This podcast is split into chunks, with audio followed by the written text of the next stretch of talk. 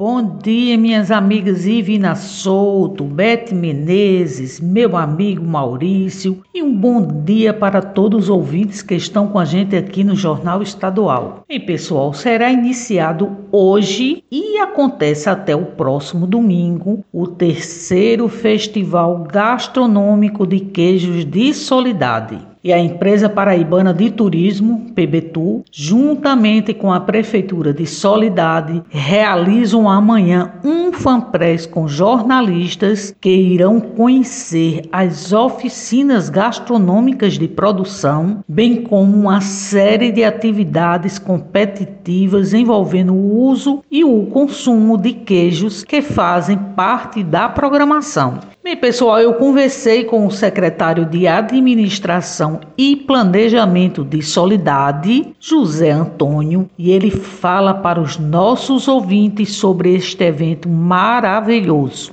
Bom dia, ouvintes do Jornal Estadual. Aqui quem fala é José Antônio. Estou secretário de Administração e Planejamento do município Solidade, participante da comissão do terceiro Festival de Queijos de Solidade. Então, a partir de hoje, Solidade se prepara para receber todos os turistas, todos os paraibanos e todas aquelas pessoas que gostam de queijo possam vir até o município de Solidade prestigiar esse evento que na sua terceira edição vem tomando uma proporção dentro do estado da Paraíba e também aos arredores. Gostaria também aqui de ressaltar que na nossa programação, que inicia hoje, se estende até o próximo domingo, teremos diversas atividades, a exemplo da escolha do Rei e Rainha do Queijo, do concurso Gula do Queijo, concurso Gulinha do Queijo, atrações culturais, encontro nordestino de poetas repentistas no próximo domingo. Também teremos amanhã, sábado, a visita de jornalistas e influenciadores digitais do estado da Paraíba, organizada pela PBTU,